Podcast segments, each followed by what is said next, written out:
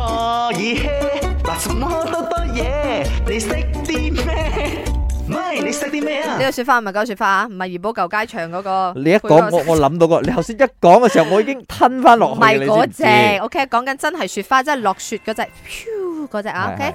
咁啊，夠以下有三個選擇，邊一個字係關於雪花嘅，即係 snowflakes 啊？講緊佢嘅一個誒嗯陳述陳述係正確嘅咧？ A 咧就係喺同一個温度底下咧，嗰啲雪花咧都係一樣嘅。誒誒，呃與其講同一個温度咧，不如話即係介於如果十三到十四度之間，即係呢兩個度數，佢嗰個形狀落落嚟地面就係同一個 pattern 嚟㗎啦。啊，其 B 咧就係雪花嘅形狀咧，其實基本上啦嚇，佢好少極低嘅機會率會重複一樣嘅。但係我又覺得呢個有，人同人之間都會撞樣啦，何況係雪花？但係重你複睇你喎撞咗温兆倫咯。你講重， 佢撞我唔得。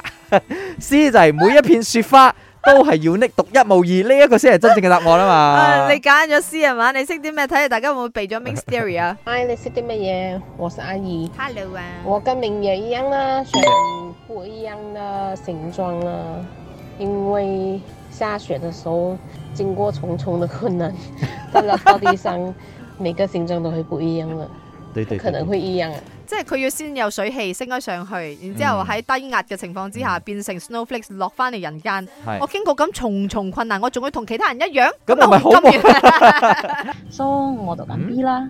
點解唔揀 C 咧？係因為明爺揀咗啊，揀咗就會沉咩？嘅機會大咯，所以就唔好揀 C 啦。點解 A 唔會係咧？因為我覺得同一個温温度度。，嗯，或者冷度都會有唔同嘅，好似點解有啲人喺冷嘅地方會覺得好凍好凍，有啲人唔會凍，反而覺得唔會凍啊，好熱啊咁樣嘅解釋咯。所以我覺得答案應該係 B 啦。你頭先講個情況，日日都喺我哋 studio 上演，即係阿潤嗯覺得 OK，阿明嗯覺得唔係，我真係好凍。但但係嗰個係你體感啊個啊嗯個關係嘛，即係你嗰嗰個身體嘅 sensor 啊嘛，咁同個 snowflakes 冇乜關聯嘅。其實咧嗱，如果你講嗰個 snowflakes 啊，係即係誒個雪花嘅形狀咧，佢唔冇可能大細一樣噶嘛，嗯哼，佢唔會平均噶嘛。係啊，當佢唔平均咧，佢你你睇落去好似哇，大家都好似一粒一粒一粒咁啊。如係一果片一片嘅明。係啦，即有啲有係啲係金，好似你今日嘅造型係 金，係啦，你你攞手去接嘅時候咧，你就好明顯睇得出咧，佢每一個形狀都唔一佢又樣。有啲聖誕嘅 sense 嘅，畢竟十二月都係佢撻著阿崔允嘅一個月份，耶，又唔好沉。所以咧今日嘅真正答案咧，基本上 snowflakes 係唔會重複佢哋嘅錯 r 嘅。啱唔啱好？唔似飲酒，咪啱 check no。